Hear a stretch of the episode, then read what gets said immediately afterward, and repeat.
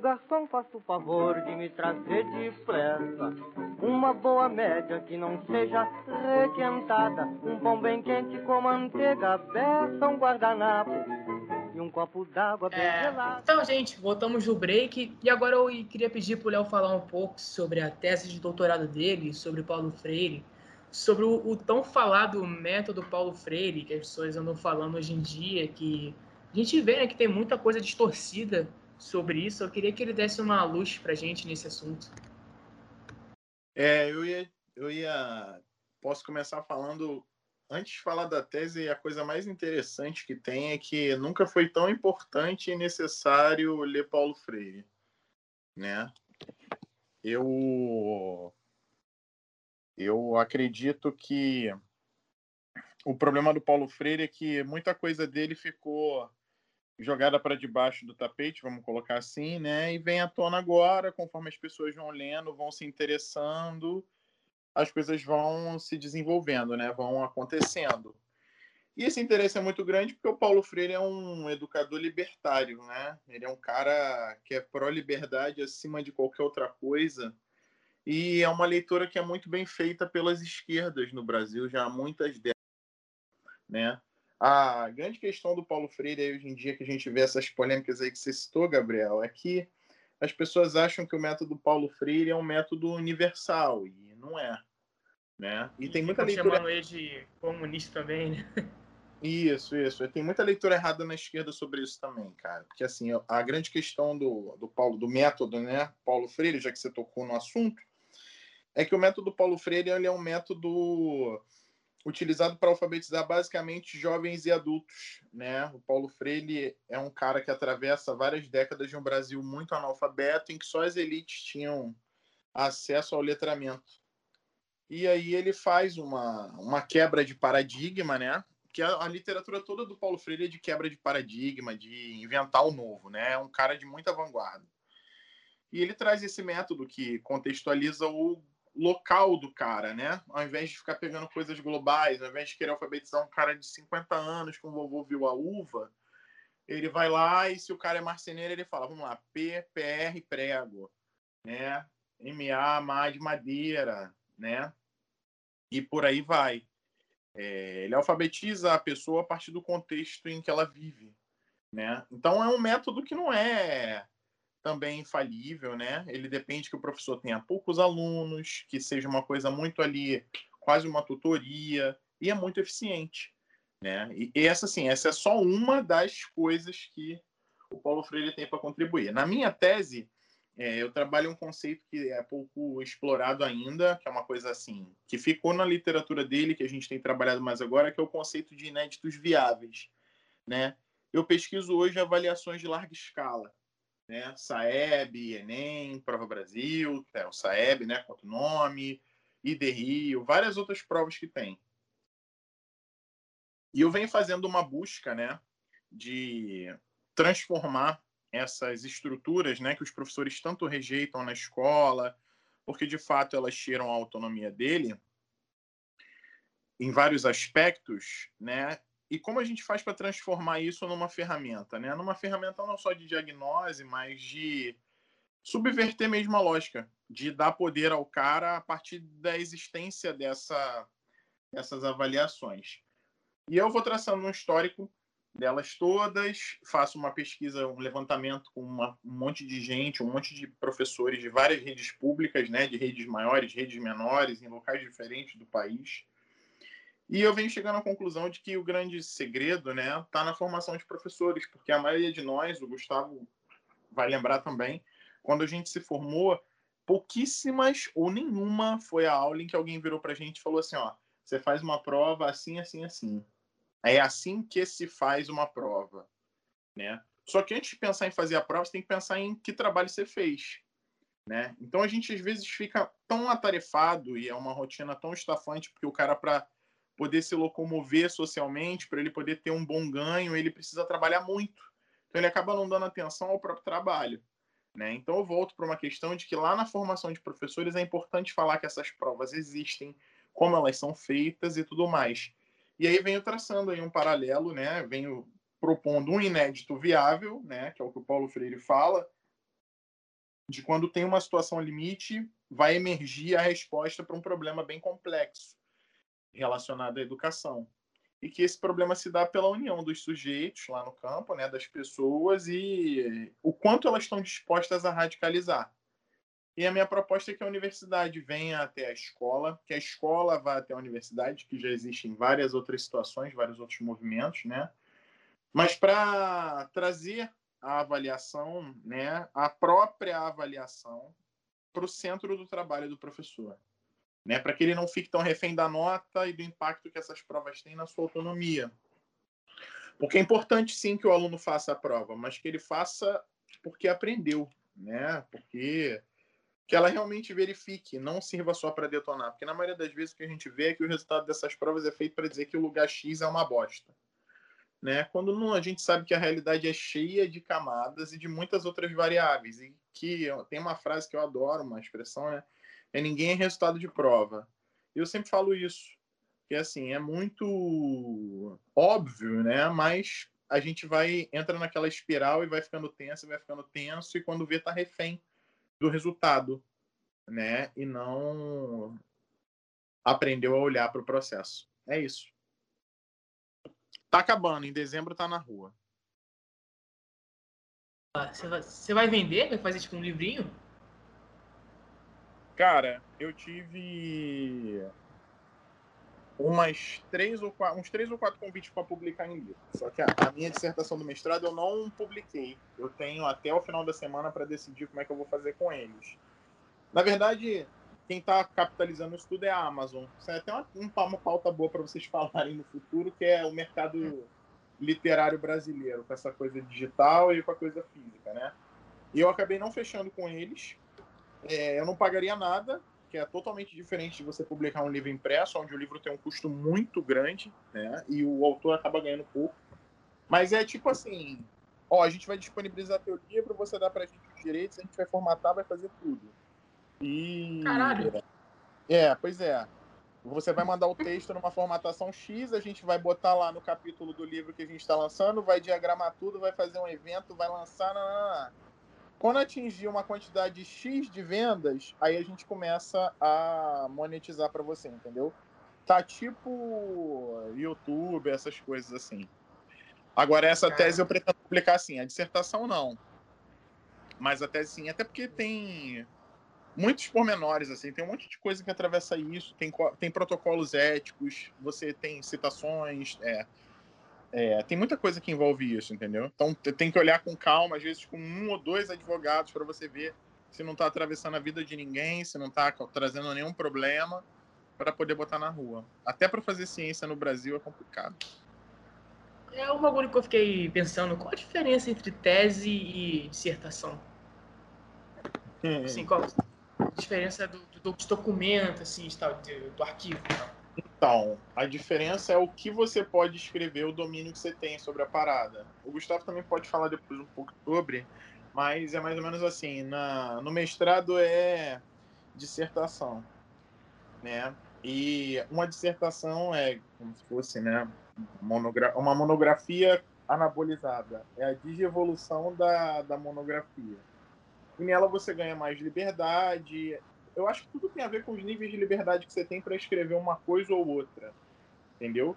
E na tese você tem muita liberdade para escrever, porque a princípio você está trazendo um conhecimento que é muito novo no campo, geralmente, que vai trazer muito impacto, que vai trazer uma, uma contribuição assim, significativa. E aí você tem mais liberdade para falar o que você quiser, entendeu? Você tem mais sabedoria também para misturar as referências, para fazer as colagens de literatura e tudo mais. Tudo tem a ver com a, vamos dizer assim, a habilidade que você tem de colar os autores e de produzir um conhecimento novo. Na tese, geralmente, você está produzindo um conhecimento novo. Na dissertação e na, na monografia, você está investigando algo que já existe a partir de uma literatura que já está aí, entendeu? Mas, basicamente uhum. isso. Tá, é, Gustavo, você quer falar alguma coisa? É, a diferença é exatamente essa que o Léo falou, né? O, a tese é, é, algo muito mais autoral. A dissertação, que geralmente é no mestrado, é basicamente uma revisão bibliográfica. Você pode até numa dissertação já encaminhar algo para uma futura tese, mas não necessariamente. Essa expressão que ele usou achei muito boa, que a dissertação é isso aí mesmo, é uma monografia anabolizada. É muito mais robusta, muito mais, muito mais forte. Mas você não tem nada autoral ali. Né? Você apenas fala de coisas que já estão escritas, às vezes até próprio uma outra tese, alguma coisa assim. E na tese de doutorado, não. Na tese de doutorado é uma coisa, sim, já mais sua, com a sua cara, é, indicando uma boa parte das vezes algum resultado novo. Então a diferença é basicamente essa. É, só por curiosidade, é sobre o que foi a tese, o TCC, a monografia de vocês? Sobre o que vocês falaram? Eu fico pensando nisso, fico, cara, que, que eu vou falar quando chegar a minha vez, tá ligado? É que tá tudo tão avançado no que eu quero que é. Tá foda de pensar em algo novo.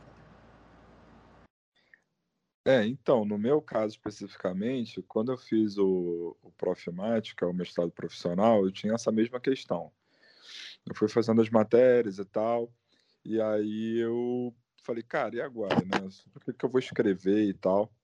E aí, na época, os professores, o coordenador, na verdade, do, do programa, ele apresentou é, para quem não sabia do que queria sobre o que queria escrever, ele apresentou uma sugestão de temas dos orientadores.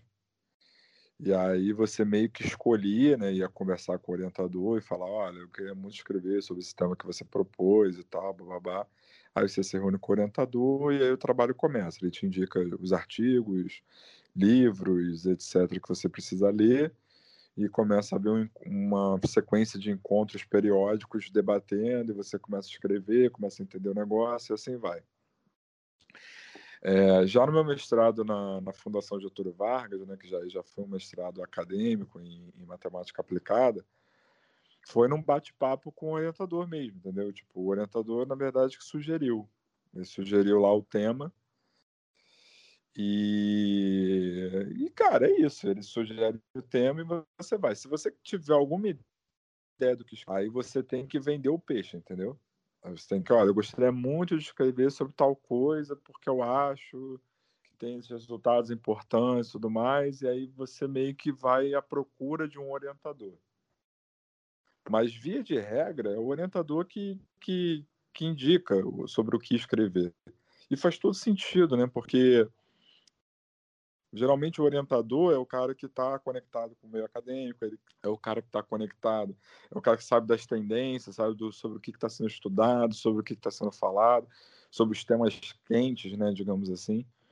Então, assim, cara, eu tinha essa preocupação também, mas eu já, já te digo de antemão, não precisa ter, porque isso é algo que é meio que você não vai decidir sobre isso. O máximo que, que você vai decidir sobre é quem vai te orientar. E aí você meio que vai entrar num acordo né? vai que, com o professor, vai pedir para ele te orientar, ele precisa aceitar te orientar e tudo mais. Com relação aos temas, no mestrado profissional, é, eu escrevi sobre os números de Ramsey, que é, que é algo que tem a ver com grafos e análise combinatória, basicamente. E, e, no, e no mestrado em matemática aplicada, eu escrevi sobre é, alocação de portfólio ótimo, que tem a ver com é, cálculo estocástico, é, basicamente é você, e sistemas dinâmicos, né, basicamente é como você faz é, para otimizar é, um determinado investimento, né, fazendo uma né, que é Merton. Tem outros métodos também mais avançados, mas eu escrevi sobre esse método, que é um dos primeiros, que é o método de Merton para alocação de portfólio ótimo. Então, foi isso. Eu lembrei do que você falou sobre vender o peixe, que é que quando eu cheguei para o meu orientador de iniciação científica, eu falei, pô, cara, eu queria fazer sobre isso. Aí eu não consegui convencer ele. Aí eu acabei fazendo o bagulho que ele que ele queria. E tá sendo muito bom, na verdade. Estou procrastinando um pouco, era para estar estudando mais, mas está indo. Agora, Léo, é, é, é porque em geral. É, é porque. Só, só, só falando sobre o que você falou, é, é porque, em geral, né, quando a gente tem algum tema na cabeça, é um tema que a gente já tem um certo domínio, se sente confortável, acha que pode contribuir, mas às vezes, cara, é um tema que, que já está muito batido, já tem muita coisa feita, entendeu? É, e no fim das contas, cara, é isso. E assim, além do, do, do teu orientador estar tá antenado com né, os temas que estão sendo falados e tudo mais, é claro que isso tem a ver com a linha de pesquisa dele. Então você meio que segue o cara, entendeu? E aí é uma escolha, assim, mas também é uma escolha sua. Você pode seguir. No seu caso, você aceitou, mas você poderia não ter aceitado. Você poderia ter buscado outro orientador. Então é muito por aí. Mas no fim das contas, você segue a linha de pesquisa do orientador. Aí lá na frente, e por isso que a escolha, por exemplo, do doutorado é uma escolha muito importante, né? É, porque a não ser que você faça doutorado só para ter o título, né? Em geral, quando você faz um doutorado, né, você a tua carreira muda, né? Assim, você passa a ter uma carreira de pesquisador e aí você vai pesquisar sobre isso para o resto da tua vida. Basicamente é isso, entendeu? Então, imagina você ficar pesquisando sobre algo, né, estudando a fundo e etc, e criando novas coisas, né, novas teses e tudo mais, sobre algo que você não gosta, sobre algo que você não tem, assim, sabe, aquela afinidade e tudo mais. É, é complicado, entendeu? Porque é isso, assim, você segue orienta e aí você, quando terminar e tudo mais, você vai ter orientandos, e aí você vai fazer eles de seus pequenos escravos, né, como, como costuma brincar, porque é, é basicamente isso, entendeu? É, eles, os orientandos eles dão um suporte pro, pro, pro cara que já é doutor e tudo mais, entendeu? Então tem essa a, a cadeia alimentar, digamos assim, ela é muito bem definida, né? A hierarquia, né? Ela é, é, ela é extremamente bem definida no meio acadêmico, né? Então você tem que ser um, um, um outsider, assim, um ponto muito fora da curva de genialidade para conseguir fazer algo que você realmente quer desde o início, sabe? Tipo, e é muito, muito, muito difícil, assim. É, sei lá, um milhão, sei lá, não sei nem mensurar é, essa proporção. Cara, você falou sobre doutorado, dava para a gente fazer um podcast só com as dificuldades que as pessoas passam na, na pesquisa de doutorado, porque tem umas histórias muito tristes. Cara, tipo, tipo, de gente, tipo assim, não, não, mas triste mesmo. Tipo, gente desistindo da, da pesquisa porque a bolsa não, não, não dá dinheiro suficiente para ela comer no fim do mês, tá ligado? É realmente algo muito triste, que eu fico pensando, nossa, será que vale a pena? Mas fala aí, Léo, sobre suas pesquisas e tal. Então, no mestrado eu eu fazia parte de um grupo de pesquisa na UERJ, a gente construiu, né, dois laboratórios de informática, né, os dois tinham, era um laboratório de informática e o outro era um, um experimento, né, para gravar as aulas e mantê-las dentro de um servidor e aí a gente programou lá para galera da faculdade poder acessar suas pastas de casa, né? E era uma experiência pedagógica e tecnológica, vamos colocar assim, e escrevemos eu e um amigo, ele escreveu uma parte, eu escrevi outra. E acabou juntando com uma coisa que eu estava vivendo na época, que eu estava fazendo parte de um projeto da prefeitura, que era dos embaixadores da Educopédia, que era uma coisa muito parecida, mas que tinham lá suas discrepâncias. Eu acabei escrevendo sobre elas e como as pessoas se relacionavam com a aprendizagem nesses ambientes digitais.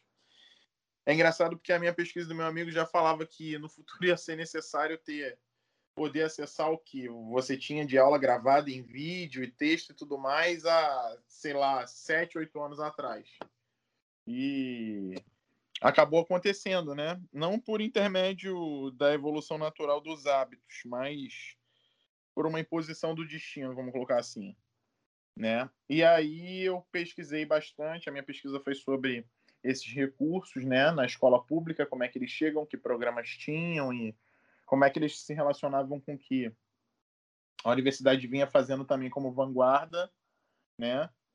E o que um podia levar para o outro, né? E no doutorado eu vim pesquisando, eu peguei a esteira da avaliação, que foi uma foi assim uma coisa muito doida que surgiu, né? Eu sempre falo da liberdade das pessoas para ensinar, e acabou calhando de acontecer em alguns episódios e tudo mais, e eu fiquei intrigado de que forma a liberdade para administrar seu, seu currículo, né?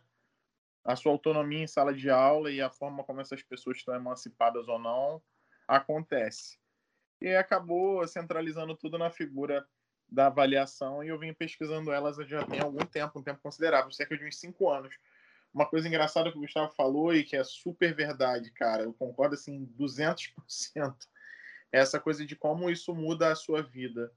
Né? A opção que você faz para o doutorado, como ela vai alterar toda a continuidade das coisas. Porque quando você entra no doutorado, você realmente está apostando tudo no seu futuro de trabalho. Porque quando você. É porque vocês não tiveram, não devem ter tido a oportunidade de ver, mas quando abre um concurso para uma universidade, o que é uma coisa cada vez mais rara, né? Ainda acontece, mas é raro. Às vezes, tá? Na maioria delas, aquela vaga que está ali é muito específica, né? E aí, aquele curso que você escolheu lá atrás para obter o título e tudo mais, para viver daquela linha de pesquisa, né, daquele campo de conhecimento, é, se não for muito relevante, nunca vai ter um lugar para você. E aí você não, você acabou fazendo uma coisa como ele colocou muito bem, que é uma expressão que a gente usa com muita tranquilidade. O cara fez só para pegar o título, né? Porque ele não vai ter orientandos, ele não vai estar em contato com pessoas que compartilham da, do desejo de aprender mais sobre aquilo aquele conhecimento não vai se propagar, ele é um fim em si mesmo. Né? E isso é muito ruim. Isso é, quando você parar para pensar na etimologia da palavra conhecimento, né? Tudo que ela não é é uma coisa fechada, é uma coisa estática, é uma coisa é... amarrada, né? algemada. E essa escolha é muito importante. Né? Tem uma outra coisa também, tem um outro jeito também de escolher que é muito curioso, né? é quando a galera vai para um outro lugar e tal. Às vezes o cara procura aquela linha de pesquisa ou ele tem interesse numa coisa e no estado que ele mora não tem nenhuma pesquisa sobre aquilo. Vou dar um exemplo. Às vezes o cara que mora lá em Manaus está fazendo engenharia lá e surge uma coisa interessantíssima que ele quer pesquisar. E aí lá naquela universidade isso não, não existe. Né? Não tem nenhuma linha de pesquisa, não tem nenhum pesquisador que trabalhe aquilo lá. E aí o cara olha e fala, vai procurar vai procurar, vai procurar. Ih, tem na USP. Ih, tem na UFRJ lá na COP. E vou fazer para lá. Né? É... A... Muita gente tem que se mudar, tem que se mexer, às vezes larga o emprego para viver da bolsa. Isso é uma coisa muito complicada, porque na maior parte das na maioria das situações, cara, eu, eu acho que eu falo assim, isso até é, é, é uma coisa até polêmica, assim, mas eu tenho, acho que, essa liberdade para falar. A maioria das pessoas que precisa da bolsa faz pesquisas muito relevantes, tá? Todo, todo conhecimento é importante, com certeza, mas eu não acredito que não exista uma hierarquia entre eles, sabe? É, e essa hierarquia é dada pela aplicação que isso vai ter na vida das pessoas quando sair um invento dali, alguma coisa muito importante. E a maioria das pessoas, cara, assim, é notório. Você, você tira como um exemplo nos Estados Unidos, às vezes, que o cara é, faz uma pesquisa, tem um, um invento lá, tá, o, o negócio está embrionário e o MIT se interessa. E o MIT vai lá buscar o cara, porque sabe que o conhecimento, né, a chave para desenvolver tal coisa tá na pessoa, né, e no recurso que ela vai ter. E aqui a gente distorceu muito isso nos últimos tempos. Eu acho que isso é uma coisa que tem que ser dita. Né? Mas a maioria das pessoas que pesquisa algo relevante é, precisa muito da bolsa. Vou dar só um exemplo assim curiosíssimo. Eu tenho uma amiga que é professora, tá? E ela dá aula no município também, tá? E ela estava fazendo pós-doc na UERJ. E ela é bióloga, né? E biomédica. E aí ela inventou Olha que viagem. A bolsa dela estava atrasada. Ela mora lá no interior de Japeri e vem dar aula aqui. Ia para pesquisa toda hora. Ia na UFRJ pegar Aí. insumo também. Aí. Acho que eu conheço sua amiga, hein, cara. eu, eu sei. eu, eu conheço. Então, e essa minha amiga, ela, ela inventou um polímero, tá? Olha isso, cara. E o bolso dela matéria-prima para desenvolver um polímero que ajudava no diagnóstico 70 mil vezes mais rápido e eficiente de fibrose cística em paciente crônico. E aí você para e pensa, putz, isso é uma coisa muito relevante, né? Mas ela ficou sem bolsa há maior tempão e teve que comprar o polímero parcelado em dólar do bolso dela. Caralho, ela... minha, minha ex-professora é foda. Pois é, Caralho. é, entendeu? E assim, é, é uma história que me marca muito, assim, porque a gente conversou várias vezes sobre isso e ela já estava perto de terminar o doutorado e o pós-doc dela lá depois. E tudo orbitou isso e ela conseguiu. Né? E aí você vê, né? Assim, uma coisa muito relevante que às vezes não tem o devido reconhecimento por parte aí de quem deveria, dos governantes e tudo mais. É isso. Professora Márcia, um abraço. Me lembro até hoje que você enchia o quadro todo dia. E tamo junto. Espero que você esteja ouvindo isso. Mas então, o Phelps queria falar alguma coisa. Pode falar, Phelps. Cara, é eu sempre tive uma curiosidade, mas eu nunca tive a oportunidade de perguntar para ninguém, velho. Por exemplo, eu sei que toda, toda, toda faculdade, toda graduação, você tem a oportunidade de sair para a área acadêmica e sair para a área profissional, né? Então, tipo, você pode ou estudar aquilo que você fez na sua faculdade ou você pode exercer ela de alguma forma. O que que, por exemplo, um, um, um matemático ele estuda? O que se estuda dentro da matemática? Rapaz, que pergunta. Uau! Eu sempre quis saber isso, mano. Sempre quis saber. Sempre fiquei com essa curiosidade. Porra, meu filho, essa pergunta aí é abrangente, assim, demais. Vamos lá. Tentar responder o que tu tá me perguntando. Querido, olha só, é o seguinte. É... Bom, na matemática, né, você tem a matemática pura e a matemática aplicada, sem contar a matemática voltada para o ensino e para a educação. É, bom, a matemática aplicada, o próprio nome já diz, né, ela, ela tem aplicações e, e essa matemática aplicada tem muitos ramos. Você tem uma matemática aplicada a finanças, né, que foi o que eu estudei, você tem uma matemática aplicada à biologia, você tem uma matemática aplicada à computação, e essa matemática aplicada à computação, ela, muitas das ferramentas que, que são desenvolvidas nela é, são utilizadas nessas outras duas, e por aí vai. Na matemática pura, pô, cara, você tem sei lá quantos ramos, cara você tem a álgebra, você tem a linha de pesquisa de álgebra, você tem a linha de pesquisa de geometria diferencial, você tem a linha de pesquisa de análise, enfim, e, e vai embora. E, e com relação a ah, mas a matemática pura tem aplicação para alguma coisa? Aí eu te respondo que todo matemático puro responde. Pode ser que tenha, pode ser que não. Na matemática pura não há essa preocupação se, a, vai, se aquilo que está sendo, se aquela, aquela teoria que está sendo desenvolvida vai ter uma aplicação lá na frente ou não. Historicamente, inclusive, é muito comum é, muitas ferramentas que foram, né, muitas teorias que foram desenvolvidas na matemática pura, é, só ter aplicação, é, só, só encontrar uma aplicação para ela 50 anos depois. Isso é muito comum, muito comum. Então, a matemática pura ela é filosofia, basicamente. Então, não tem essa preocupação. Ela tem a preocupação de atender algumas demandas da própria matemática. É, eu sempre gosto de citar o exemplo da geometria não euclidiana.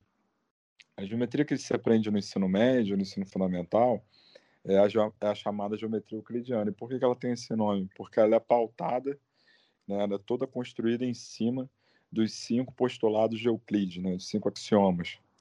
É, e o mais polêmico de todos é o quinto postulado de Euclides, que diz que por uma reta e um ponto fora dela, melhor, é, por, uma, por um ponto não pertencente a uma reta, passa uma única reta paralela à reta dada. Então você tem uma reta e um ponto fora, por esse ponto só vai ter uma reta paralela à reta que você tem.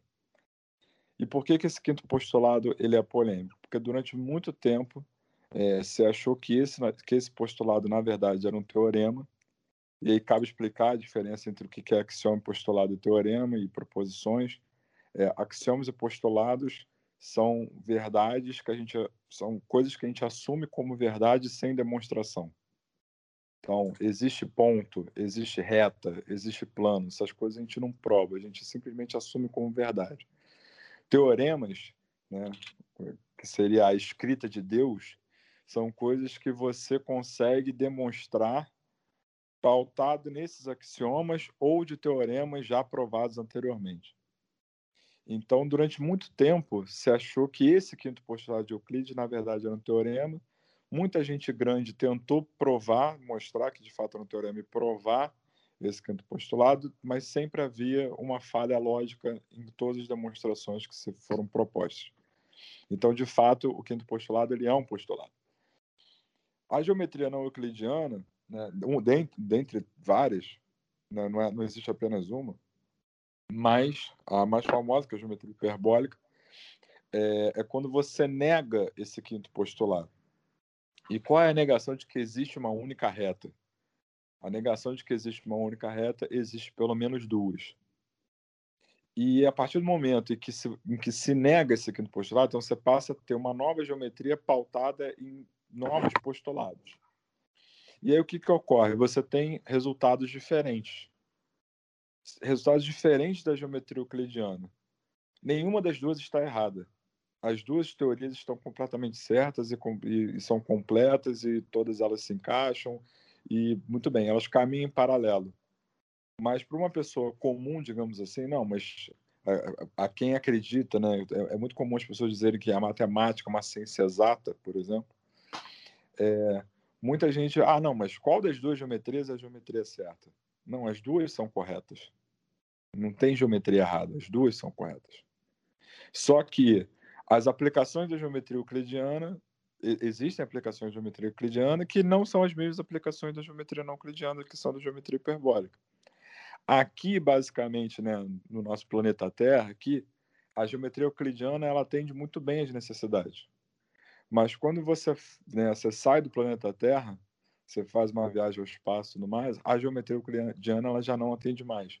A geometria que atende é exatamente a geometria hiperbólica. Ocorre que quando Hilbert desenvolveu toda essa geometria, ele não estava pensando em viagem ao espaço nem, nem nada disso. Ele simplesmente só estava desenvolvendo uma teoria. Ah, mas para que, que isso serve? Não sei. Pode ser que não sirva para nada. Né? Que é o famoso, ah, para que, que eu estou estudando isso? Estou estudando por estudar. Por isso que a, essa coisa da matemática pura ser, né, tipo, filosofia, né? O pensar o pensamento. Entende? E, enfim, e, e, e aí, o, e aí, claro, você tem obviamente, né, o ramo de, de ensino de matemática, que se estuda, né, é, as teorias de, de, de, melhorar o ensino e tudo mais, é, as vertentes, né, e as, as eu estou me faltando a palavra agora, a expressão, talvez ela possa me ajudar, é, as correntes filosóficas e tudo mais, né, enfim, e, e, assim vai, cara, assim, é, é, uma, é um troço muito extenso, é, é extenso demais, não tem como te dar uma resposta simples assim. Eu fiz um apanhado aqui geral, mas é, mas é assim, é, é, é, é muito ramificado, entendeu? É muito ramificado. E, aí, e uma coisa que o Léo falou é, ainda agora, isso de fato é muito comum, né? Quando você abre um concurso para a universidade, que estão, estão cada vez mais raros, mas abre assim, num determinado, para uma determinada linha de pesquisa, entendeu? E às vezes hum, é, se, assim, se, especifica mais ainda. Assim. Então, porque de fato você tem muita, muita, muita coisa sendo feita, entendeu? Em várias áreas diferentes. E conforme o, o desenvolvimento né, da matemática foi ocorrendo, é, é muito comum muitas das áreas não se falarem. Então, né, muita gente fica, ah, vai existir um novo Newton, né? Gabriel que gosta muito, né? Por Newton, por Newton. É, cara, é cada vez, é, cara, é cada, é cada vez é cada vez mais difícil, cara, porque a coisa ficou a coisa tá assim ficou tão específica para as áreas, sabe? Até mesmo dentro da própria matemática pura, que essas coisas conversarem entre si é extremamente difícil. Né? É extremamente difícil. Tem que ser algo assim muito muito, sei lá, assim. Como é que eu, eu, já, eu já usei essa expressão, eu não queria usar a minha expressão de novo, mas assim, é, tem que ser uma coisa muito, um ponto muito fora da curva. algo mais ou menos que o Andrew Wiles fez para provar o último teorema de Fermat, entendeu? Ele pegou assim duas teorias, dois, dois ramos que basicamente não tinham nada a ver uma coisa com a outra, e aí juntou aquilo, né? Conseguiu fazer a ponte de uma das duas coisas e conseguiu então finalmente é, demonstrar o famoso último teorema de Fermat. Então, enfim, é isso. eu acho que ele ficou curioso, né? Certo. Tipo assim, ah, o que, que vocês estudam na faculdade de matemática? É... Acho que tem um apanhadão geral, como o Gustavo pontuou muito bem.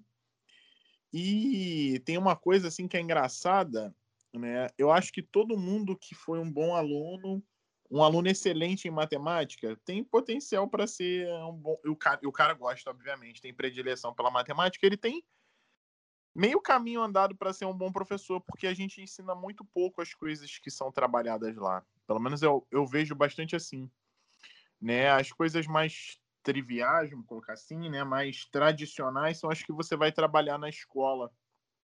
Até pouco tempo era muito raro ver cálculo no ensino médio, né? E quando meu primo agora fez lá o vestibular e tudo mais, ele teve cálculo, estudava no Elite e tinha cálculo lá. O professor falava um pouquinho, explicava, mostrava como é que fazia. Eu lembro de uma coisa engraçada, que quando eu era aluno, né, lá nos idos lá de 2006, 2007, o professor até comentou, mas falava que no edital, quando saía da, da UFRJ, da UF, o Gustavo lembra muito bem disso também. Você não podia usar cálculo para resolver uma questão de física ou de matemática na prova, por exemplo, na específica. Porque se você usasse, eles anulavam a questão, porque aquilo ali não está no edital. Então, tipo assim, tu vê que é, a, maneira como a gente encara o conhecimento aqui é muito estranha. Né? É óbvio que o cara que sabe cálculo no ensino médio, ele é uma, entre aspas, assim, uma elite intelectual pelo privilégio de ter visto aquilo. Né? Isso gera uma discrepância, uma desigualdade, é óbvio. Né? Mas, numa coisa primal, assim, no retorno à origem, vamos colocar assim, não deveria ser nada demais o cara poder abraçar esse conhecimento para resolver uma questão, entendeu? O, o, Gabriel aí falou um negócio muito engraçado da fixação dele com o Newton. É, eu vou até mais longe. Acho que nunca mais vai ter outro Newton. Nunca mais. Nunca mais. Existem assim uma coleção de matemáticos muito notórios assim, né? Mas a, a importância do primeiro que o, o, ponto em que o cara vive na história é, é central. Quem pesquisa história da matemática adora por isso assim porque várias coisas se encontram para dar é, para sustentar a, as posições que ele acabou se colocando e as coisas que ele acabou descobrindo. Então ele é um privilegiado primeiro por isso. E depois porque a contribuição, na minha opinião, tá, a matemática do que ele faz com o cálculo é assim incomparável incomparável mesmo. Assim, a importância dele na física é muito maior, né? Pelos princípios, pelas leis, é, pela validade delas durante tanto tempo e com uma ciência tão avançada como a gente tem hoje. Mas é impressionante, assim, a magnitude do, a, a, a importância do que ficou de legado dele para cá é muito grande. E eu ousaria dizer que eu não vi, não, pelo menos não me lembro né? Pesquisadores de história da matemática choram se ouvirem isso, mas eu não me lembro de ter ninguém tão importante assim. Pelo menos não lembro mesmo. Não lembro mesmo. Talvez uma máquina daqui a algum tempo seja a famosa, né? Descubra, descubra alguma coisa lá que programaram para ela testar e validar, mas numa, na figura de outra pessoa eu acho muito difícil. Newton, você foi foda pra caralho. Obrigado por existir. Então, vamos para as perguntas do Twitter. Tem umas muito boas, cara. Tem umas boas demais aqui que eu dei umas risadas. Espera aí. É... Essa aqui é a primeira, ela vai vai para os dois, mas tem uma parte que eu queria que o Gustavo observasse bastante. Mas o, o ele vai ter que dar uma editada porque cita o nome de uma pessoa que, digamos que o Gustavo não gosta muito. A pergunta é do Lucas Campelo, famoso Morenão. Inclusive, Morenão, me desbloqueia no WhatsApp, cara, por favor. É, ele diz o seguinte: gostaria de saber, por parte dos envolvidos, qual a maior dificuldade encontrada por ambos para entrar nesse mercado de trabalho. A segunda pergunta que eu postava é a seguinte: por que a Erika Takimoto é um exemplo a ser seguido? Pode falar, Gustavo. Sei que teve a pergunta especial aí. Bom, é, cara, primeiro, dificuldade para entrar no mercado de trabalho, eu acho que. E aí eu acho que não só para professor, mas acho que como qualquer carreira, é a perda do time de, de pegar estágios, né? No caso da... No ah, caso, cara, né? Nem fala. Nem fala. É, tá é, é a perda do time. Mas assim, e no teu caso, por exemplo, tu ainda tá correndo atrás e tal, mas eu tô falando isso porque, por exemplo, eu comecei a dar monitoria muito cedo. Terceiro período de faculdade eu já estava dando monitoria, né? Tanto na faculdade, né, que tinha um, um processo seletivo, quanto em, em cursos, etc. Então comecei desde cedo. E, e, né, e aí pegando o gancho né, do, do que o Léo já falou ainda agora, é, ninguém te diz como elaborar uma prova, por exemplo, né, assim, na faculdade. Né? E, e, nem tem como, né? Porque você tem. Eu já trabalhei em algumas escolas e, e, e, por mais que haja muita interseção entre elas, em termos de conteúdo programático a ser ensinado e tudo mais, é, cada escola tem uma, uma filosofia diferente, né? uma maneira de, de, de ver a, a, o ensino, né? São maneiras de ver diferentes, por exemplo. Se você trabalha numa das escolas né, vestibuleiras, né, que a gente já falou no podcast hoje, é, o foco é preparar para o Enem, preparar para um concurso militar qualquer que seja. E se você trabalha numa escola, digamos, por exemplo, construtivista, é outra coisa, é outro mundo. Eu ensino as mesmas coisas, só que com um enfoque totalmente diferente. E isso não tem como te ensinar na faculdade, infelizmente. Né? Eu acho que é muito difícil. Eu, não, eu, não, eu não lembro, assim. Eu, eu, nunca vi nenhum, eu não conheço nenhum colega que tenha dito que não, tal matéria na faculdade me, é, foi importante para mim nesse quesito e tudo mais. Não foi, é uma coisa que você que você vai se adaptando, você vai se adequando e você vai aprendendo de, de acordo com a filosofia da escola onde você está trabalhando. Isso é muito comum.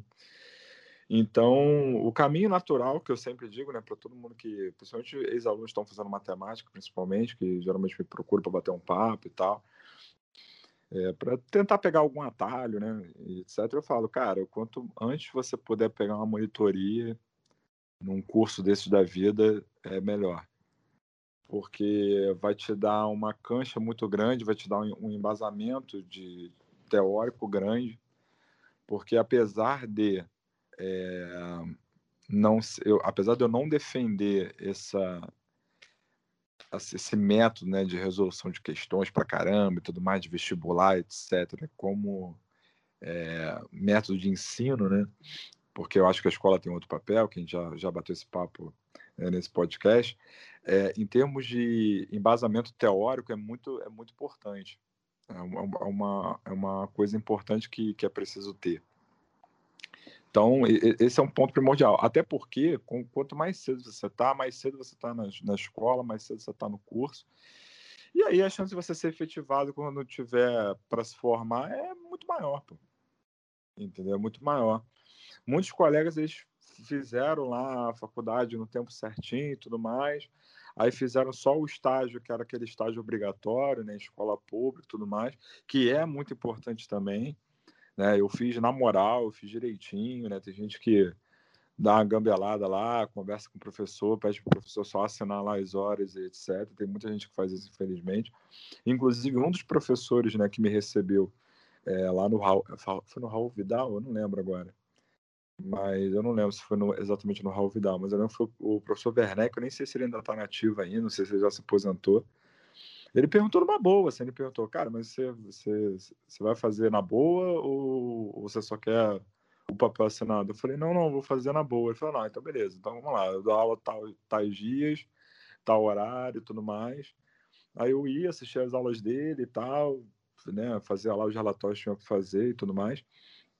Então, assim, é, é importante demais esse estágio, é, porque você conhece uma realidade, né? Você conhece a realidade da escola pública, que é importante você ter esse contato, né? Porque também é outro mundo, é outro mundo. Mas o, o meio que você, né? Pelo, pelo menos eu, eu, eu, vejo dessa forma, que você talvez consiga dar, galgar um, um, um, um salário melhor e tudo mais, é no privado. É no privado por mais que eu não descarte a questão do público, né, e tem muito concurso que inclusive tem inúmeras vantagens e tudo mais, né, tem inúmeros benefícios, o que é importante também, né, sem contar a segurança, a estabilidade que que diferentemente de acho de outras profissões, não, a, reposi a reposição no mercado para professor não é tão simples assim como muita gente pensa. Então, enfim, mas eu tive colegas que, cara, fizeram esse caminho, né? Fizeram a faculdade no tempo certinho, só fizeram o estágio lá do obrigatório da faculdade e depois, cara, não tinha experiência nenhuma de sala de aula e foram e ficaram batendo cabeça e tudo mais, aí conseguiu ali um concurso ou outro e, fica, e muitos eu vi desistindo porque começou a não conseguir emprego e tudo mais, e acabou fazendo processos seletivos para outras áreas que não tinha nada a ver, sabe, com, com aquilo que é da formação dele, né? E, e seguiram outros caminhos, né? Isso é muito comum. Cara, com relação à segunda pergunta, né? O nosso Big Moreno, né? Morenão, ele foi um cretino de me fazer essa pergunta. É, eu vou tentar é, responder de maneira não polêmica, por mais difícil que isso seja, até porque, enfim, né? Eu acho que eu acho que tem uma questão de respeito com, com outros profissionais e tudo mais. É, assim, eu acho que Primeiro, que eu não acredito em, em ninguém como exemplo a ser seguido. Não acredito que a Érica seja um exemplo a ser seguido, assim como eu não acredito que eu seja um exemplo a ser seguido. Eu acho que você tem exemplos a serem seguidos de acordo com é, o que você acredita e de acordo com o que essa pessoa que você acha que você deva seguir acredita.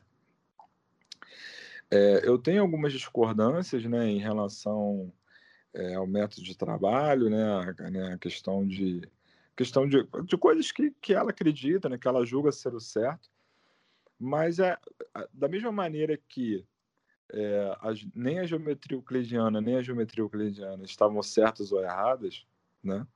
Eu também acho que nessa questão específica, eu não sei se eu estou certo ou se ela está certa. Eu acho que os dois estão certos de acordo com os seus pontos de vista, com a sua maneira de ver as coisas. Então eu acredito em, em, em, certas coisas, ela acredita em outras e ela segue o que aquilo que ela acredita, eu sigo aquilo que eu acredito e cada um tem é, resultados diferentes de acordo com a linha de ensino que cada um segue. É, a única, só explicando, né, a, a, o porquê dessa pergunta especificamente para mim, é bom esclarecer, é porque eu, eu acredito muito em Olimpíadas de Conhecimento. Acredito piamente, inclusive lá no Cefet eu tenho um projeto de treinamento olímpico junto com o professor Haroldo, né, que é, o, que é atualmente o coordenador de matemática lá do, do Cefet Campus Maracanã. A gente está até com uma. Né, aproveitando o trem do remoto e tudo mais, a gente está até vislumbrando aí expandir esse, esse projeto para os outros campi do, do Cefet. E a Élica, ela sempre foi contra. Ela sempre achou que, que, que as Olimpíadas não, não representavam direito, e, enfim, e que, e que só aumentava a desigualdade e tudo mais, e gerava né, essa questão de você premiar alunos, é, gerava um, um, digamos, um desconforto em alunos que não conseguiam ser premiados e que isso não determina o futuro deles e tudo mais em relação àquilo, que eles podem ser, sei lá, no caso dela, né, grandes físicos sem ter feito, sem ter conseguido honrarias desse tipo. Eu entendo essa, essa maneira de pensar dela, eu só, concordo, eu só discordo frontalmente, porque, cara, quem acompanha o BMAP já há algum tempo, né? Como eu acompanho, por exemplo, a OBMAP ela talvez tenha sido uma coisa extremamente revolucionária no país. É, a OBMAP ela é maior que o Enem. E eu vi muita gente garimpada, né? Assim, e talvez, talvez esse termo não seja o melhor, mas, mas é o que se usa. Eu vi gente assim do interior do Brasil que, que, tinha, um, que tinha um talento para matemática e que provavelmente, se não fosse por causa do OBMEP, jamais teria sido vista. Jamais teria sido, teria ganhado notoriedade. E eu vi muita gente, sim, ter a vida mudada por conta da OBMEP especificamente, fora outras Olimpíadas. Né? Fora outras Olimpíadas. É, mais especificamente, né, eu participei em 2016, né, eu tive à frente de uma equipe do Cefet, uma equipe olímpica que foi disputar uma Olimpíada na Índia. E, e cara, e foi, não foi uma Olimpíada apenas de matemática, foi uma Olimpíada de conhecimento mesmo, né, de várias áreas diferentes. Então, eu fui o team leader dessa equipe. E eu vi a vida de muitos deles mudar, cara. Né? Metade da equipe foi estudar fora do Brasil. E, e uma das coisas que, que, que, se, que foi que teve muito peso no processo seletivo foi exatamente os resultados é, nessas Olimpíadas de Conhecimento. Então, assim, eu acredito que as Olimpíadas de Conhecimento sejam, sejam fundamentais. Sejam fundamentais. Até, inclusive, para quem, quem, quem diz que não gosta de matemática. Às vezes o aluno diz que não gosta daquela matemática, mas aquela matemática tradicional que é ensinada em sala de aula que é cobrado nas Olimpíadas de Conhecimento, mas a, a, que é cobrado nas Olimpíadas de Matemática, mas as questões da Olimpíada de Matemática, elas, elas muitas vezes têm uma outra abordagem, uma outra maneira. É uma, são questões que às vezes você nem precisa de tanto conteúdo assim, mas mais a questão do pensar e tudo mais, né? Quem acha que matemática é decoreba de fórmula, cara, tem uma visão totalmente arcaica, porque matemática não é isso né? nem um pouco, está longe de ser isso, muito longe, nossa, não tem nada a ver.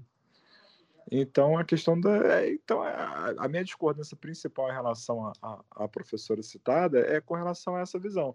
Ela depois até mudou um pouco, né? Que ela é, teve uma reportagem lá para Record e tudo mais, que eu que eu não pude estar lá no dia e tudo mais, e aí uma parte da equipe a procurou, né, para fazer esse gancho, para reportagem e tudo mais.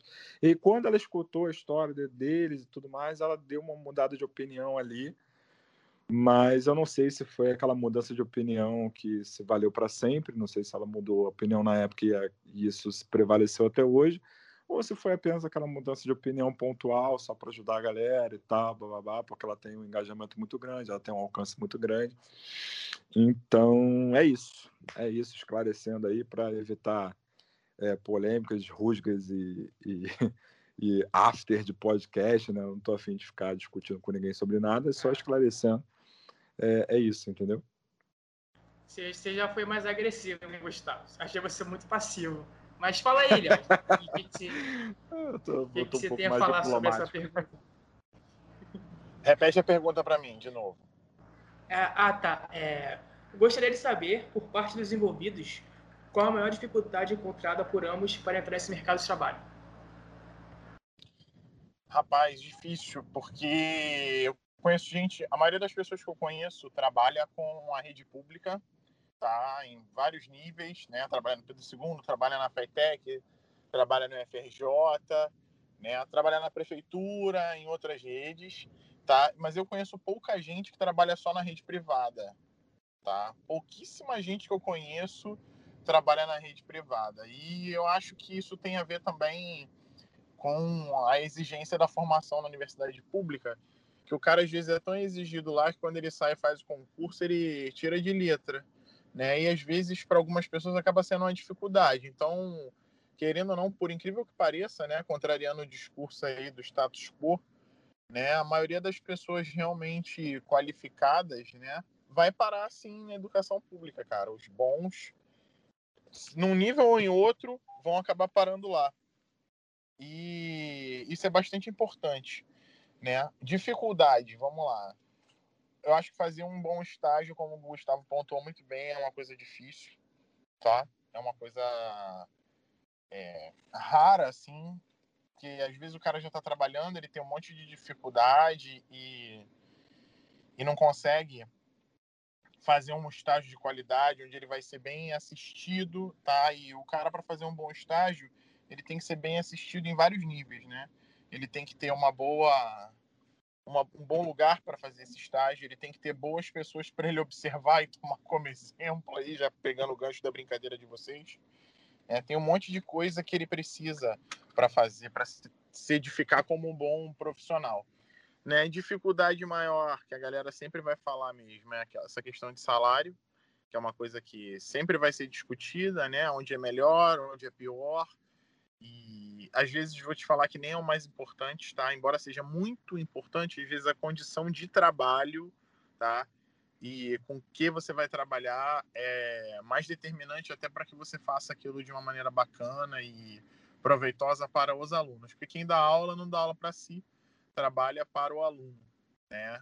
Eu acho que essa é uma das maiores dificuldades, assim, conseguir conciliar um lugar onde você consiga ganhar o que você precisa, que é dinheiro, reconhecimento, material para fazer sua pesquisa, se você gosta de viver disso, e um bom a quem atender. Né? Eu acho que a, maior dificuldade hoje em dia é conciliar essas duas coisas. Acho que quem dá aula está sempre buscando por isso, né? Em que lugar eu posso trabalhar de forma confortável, com boas condições, é onde eu ainda consiga ganhar uma grana bacana. Então eu vou fazer a pergunta do que o Phelps mandou. Eu sempre quis saber como não agredir aluno chato. Essa é uma curiosidade minha e é bem válida, eu acho. Hein? Cara, eu, eu lembrei de um, de um Gabriel P. Um certo Gabriel P. Sabe, Gustavo? Hum. Que porra. Se era difícil para mim me segurar, imagina para tu. ah, cara. Cara, essa pergunta é muito boa. É.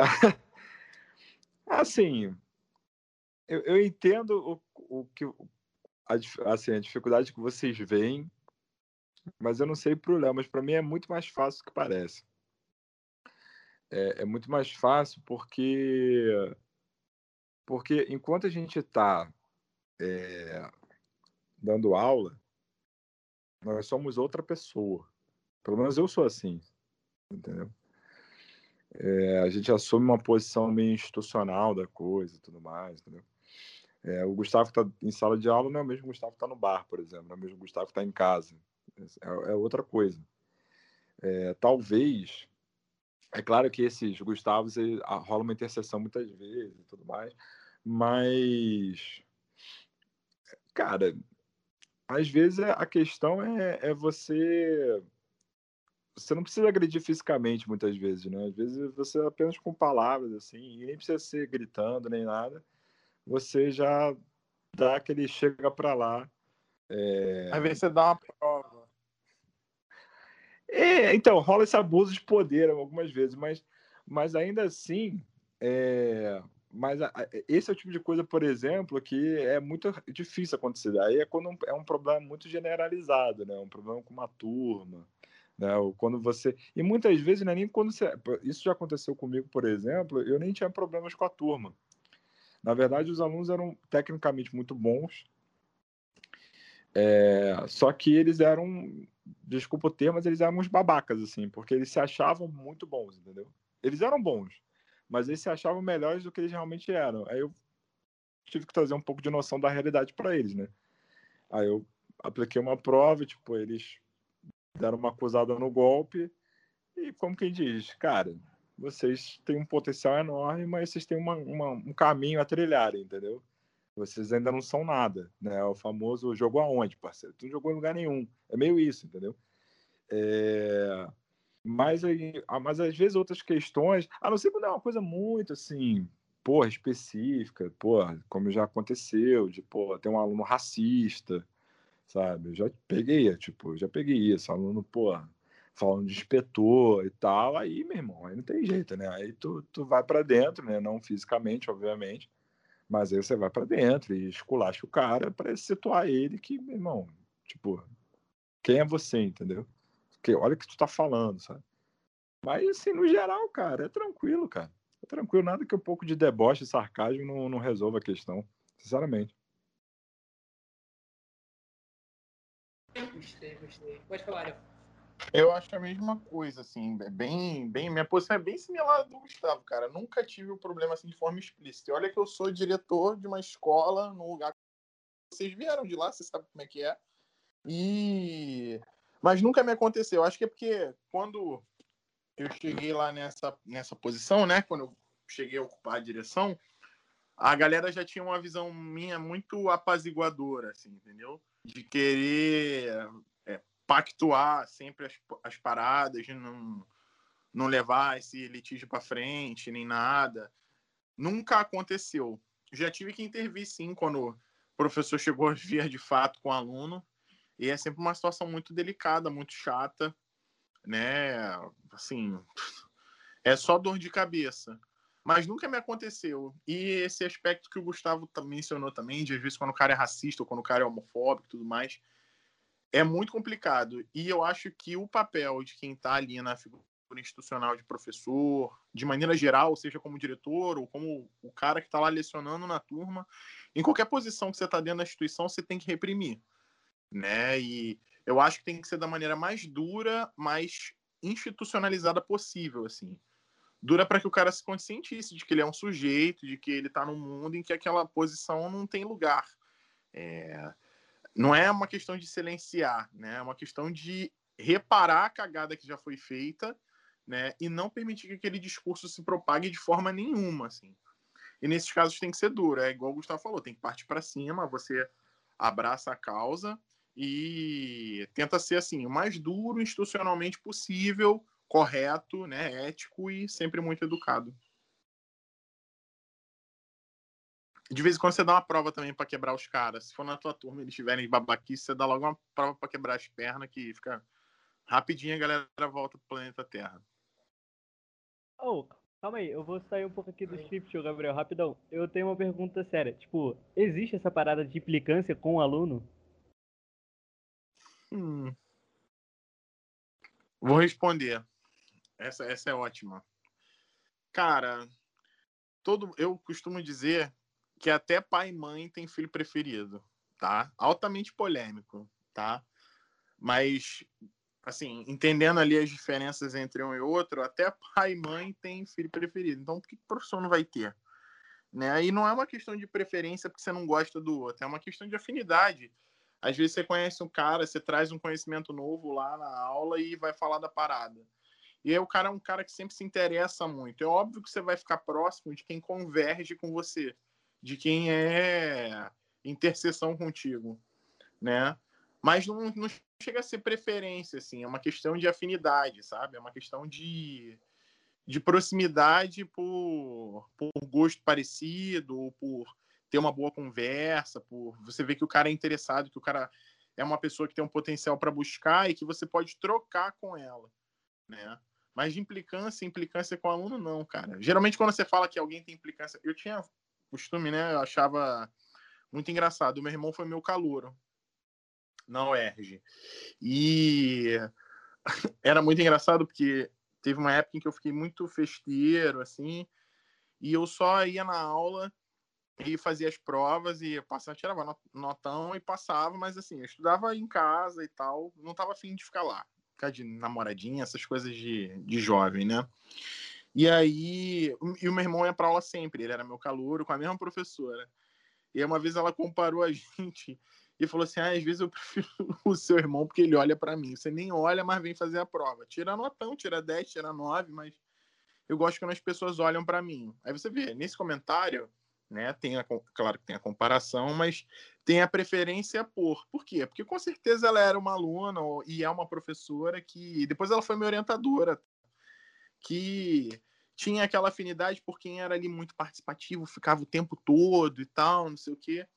E assim, e não era nem uma questão com ela, assim, tanto que ela foi minha orientadora depois, eu sou apaixonado pelo trabalho dela e tal, enfim. Ela é professora no Pedro II já de carreira, ela é pesquisadora na FRJ, gente boníssima, assim.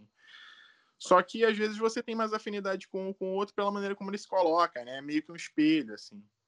Mas eu acho que é mais ou menos por aí, sabe? Não é que você tem implicância com o cara. É que você tem mais afinidade com um ou com o outro e às vezes com uma pessoa não rola. É igual namoro, sei lá.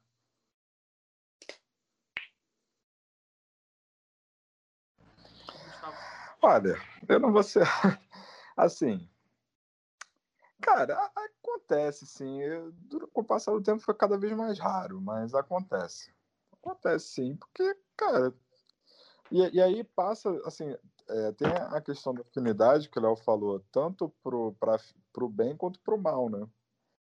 É, você tem aluno que é isso, que às vezes o, o, garoto nem é tão brilhante na tua matéria, mas o, o, papo ali de corredor, ali entre uma aula e outra e tudo mais, rola afinidade. Mas e ao mesmo tempo rola não afinidade, entendeu? Eu já tive aluno que era brilhante em matemática e tudo mais, mas eu achava o moleque um otário, sabe? Tipo, eu falava, cara, pô, esse moleque é muito bom em matemática, mas assim, em termos de vida, ele é um completo babaca, entendeu? E, e existem vários por aí, cara. Vários. Nossa, isso aí é o que mais tem. E aí, assim, a, questão, assim, não é. Eu acho que eu entendi a pergunta dele, né? É, essa implicância, ela, ela resulta numa perseguição. Eu acho que foi nesse sentido que ele, que ele quis perguntar. Cara, não chega a ser uma perseguição, não. não, não. Acho que não é por aí, né? Eu acho que não é nem o nosso papel. Mas, assim, mas é Sabe a velha frase do é, aos amigos tudo, aos inimigos a lei? Eu acho que funciona mais ou menos por aí, entendeu? Eu acho que com, com certos alunos que você não tem tanta afinidade ou que são mais malas e tal, é, por diversas razões diferentes, às vezes por comportamento, às vezes por, pela pessoa que é e tudo mais, você faz valer mais o rigor da coisa, das regras e tudo mais, e às vezes outros, assim, que às vezes não é nem questão de você ter muita afinidade com o cara, mas, por exemplo, você sabe da história de vida do cara, sabe da dificuldade de vida do cara, entendeu? É, cara, o cara mora, sei lá, a três horas da escola. Então, pô, ele sempre, pô, dificilmente ele vai chegar no horário para uma avaliação sua. Então, para esse tipo de cara que você sabe da dificuldade, sabe que o cara tá ali no corre, fazendo estágio e tudo mais, Aí você vai e alivia pro cara, deixa o cara chegar atrasado, deixa o cara fazer, às vezes dá um tempo a mais pro cara fazer, entendeu? Mas já para um outro que você sabe que não que tem, pô, que o cara tem condição de chegar e que o cara chega atrasado por pura preguiça, por pura malandragem, e aí se você, pô, muitas vezes você pode ter uma tendência a querer vetar o cara, você só não veta se você já liberou para outro. Coisas desse gênero, entendeu? Mas não rola aquela perseguição, não, meu irmão. Esse moleque aqui, porra, não vai passar comigo, mas, meu irmão, nem, sabe? Aquela coisa meio Gandalf, sabe? Tipo, you shall not pass, tá ligado? Tipo, isso não acontece, entendeu? Isso não acontece. A coisa vingativa, de perseguição, de, porra, não, esse moleque não vai passar nem a porrada e tal. Eu já vi professores fazendo isso, mas eu, no geral, assim, no apanhado geral, acho que isso é, isso é mais lenda do que, do que outra coisa. Beleza, beleza. Beleza, tá. Eu vou mandar a outra aqui, que é a do. Do Bernardo. Do Bernardo, Bernardo Oliva. Como é ser professor numa época em que a profissão é muito respeitada e tratada com desconfiança por uma suposta doutrinação? E um beijo no Adolfo. Você pode começar, Gustavo. Muita, muitas dedicatórias a você no episódio de hoje. é, é, só repete a pergunta, por favor. Eu só, eu só peguei um pouco do final. Tá, é, eu devo estar falando rápido. Como é ser professor numa época em que a profissão é muito desrespeitada e tratada com desconfiança por uma suposta doutrinação? E um beijo no Adolfo. Tá, vamos lá. É, bom, primeiro, um beijo, Bernardo, né, que sempre mandando áudios maravilhosos, sempre completando com Nência no final. É, com relação à pergunta, Cara, é, é difícil. Eu, mas eu acho que seja mais difícil não. Para gente de matemática, é, a gente dificilmente toca em determinados tópicos delicados. Mas para o pessoal de filosofia, história, geografia, sociologia, principalmente, que toca alguns determinados pontos bem delicados, para essa, essa galera, né, para esses colegas, tá sendo, tem, é, tem sido muito difícil, eu acho. Até porque isso é fruto, na minha opinião, de muitas coisas. A começar, porque você tem um acesso à informação enorme hoje em dia. Só que você tem acesso à informação boa e acesso à informação ruim. E Bom, quem já viu o Dilema das Redes, que está aí no Netflix, sabe? É, a propagação de fake news ela é seis vezes mais rápida do que da notícia verdadeira. Então, como faz para competir, né? Com isso. É... Então, é meio bizarro, por exemplo. Eu já vi relatos de professor de física, por exemplo, é, falando que depois de não sei quantos anos dando aula, ele explicando determinada teoria, um aluno virar para ele e falar: Não, mas isso é a sua opinião. É muito complicado, né? Porque. Foda! É. é entendeu? É muito Tô rindo difícil, de nervoso, né? cara. Vai que um dia acontece É, comigo. É, cara, é muito difícil, cara. É muito difícil, é, é muito difícil.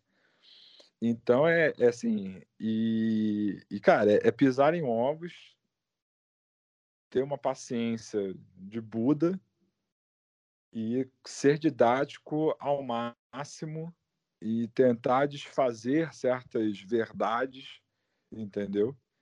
Que essa visão, né, de que pô, de que principalmente a galera de humanas, né, que fica doutrinando e tudo mais, que fica fazendo escola de é, celeiro e tal, para a galera de esquerda, não sei o que lá, essas coisas, né, que as pessoas, né, enfim, passam a acreditar, essas coisas que, que ganham um cara de verdade, enfim, eu, sinceramente eu tenho dificuldades até hoje para entender o que, que, se passa, né, o que, que faz alguém achar que a Terra é plana, né, coisas do gênero. Né. É, não, é, é, eu realmente tenho dificuldades, entendeu? E, e, não só a cara acreditar que a Terra é plana, mas criar toda uma teoria para a coisa e tudo mais. E por mais que você venha com muitos fatos tudo mais, o cara simplesmente não acredita, ele acredita naquilo e tudo mais. E acha que ciência é opinião, pura e simplesmente, que é um troço de louco, é um troço de louco, assim. Mas, cara, eu acho que a gente está num momento muito tenebroso.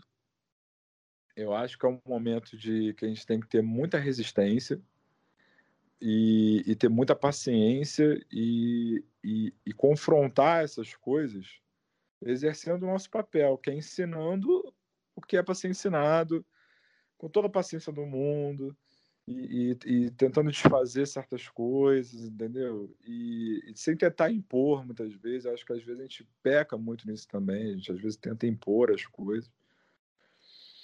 Mas é aquilo, né? Depois da tempestade vem a bonança. Então, essa é a minha esperança.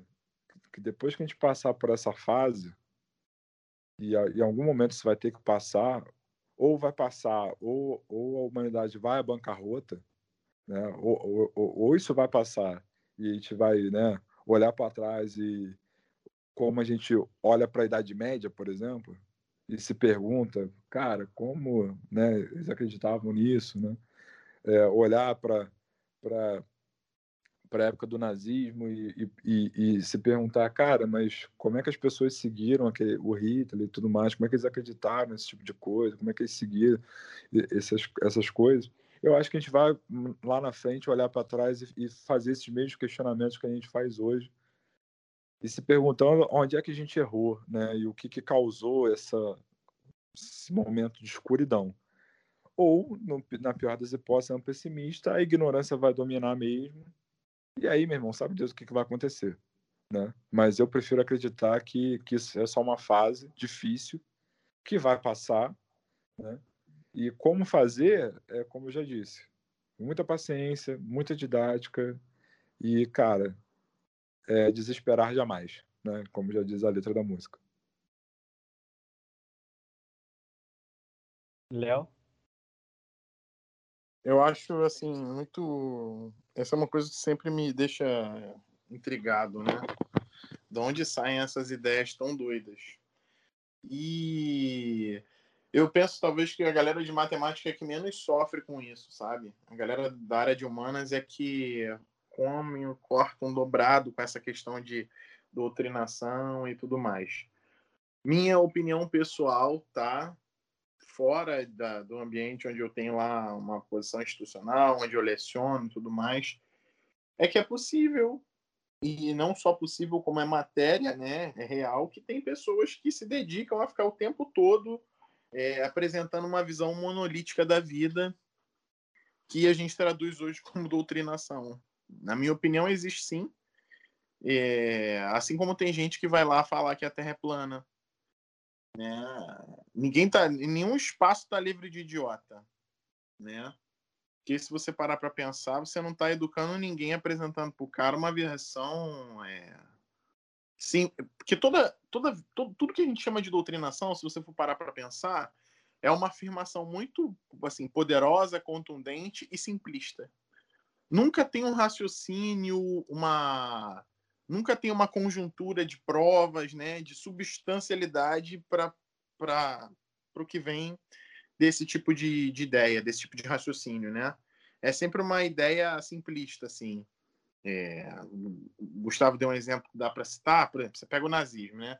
Ah, existe uma raça superior, as outras têm que sumir, ponto. E não tem explicação, né? Você pode olhar que quando você vai olhar para trás, para continuar no exemplo do nazismo, né? Os caras ficaram 20 anos quase, 15 anos fazendo pesquisa com gente, né, com judeu, com negro, com cigano, com outros povos de maneira geral, com asiático, para poder atestar uma coisa que eles a princípio falavam, né? E a barbárie da coisa toda é essa, assim. Não tinha um argumento para sustentar aquilo, né? Mas tinha um discurso muito poderoso que era propagado com fé, né? No pior sentido que essa palavra pode ter, né? Mas é exatamente assim como funciona, assim, para mim. Quem, quem se presta a ficar lá, né? Porque eu, eu acho triste para cara, deprimente, assim. O cara que se coloca a ficar o tempo todo é, em prol de um discurso, seja ele de que lado for, né? E não permite que quem está ouvindo tenha a sua própria opinião, ou que ela vá buscar conhecimento, ou que ela vá buscar informação, ou que ela simplesmente conteste ou traga uma contraprova, né? tá jogando a sua vida fora, porque assim, a vida é um sopro, a pandemia mostrou isso, né? Essa doença que tá aí mostrou isso. E quem dá valor ao conhecimento, à informação, né, ao educar, jamais deveria se prestar isso, cara. Jamais deveria se prestar isso. Entendeu? Esses dias eu vi, eu gosto muito de podcast, eu tava vendo aquele Flow podcast com terraplanista, velho. Os caras que apresentavam o bagulho, eles estavam assim. Caralho!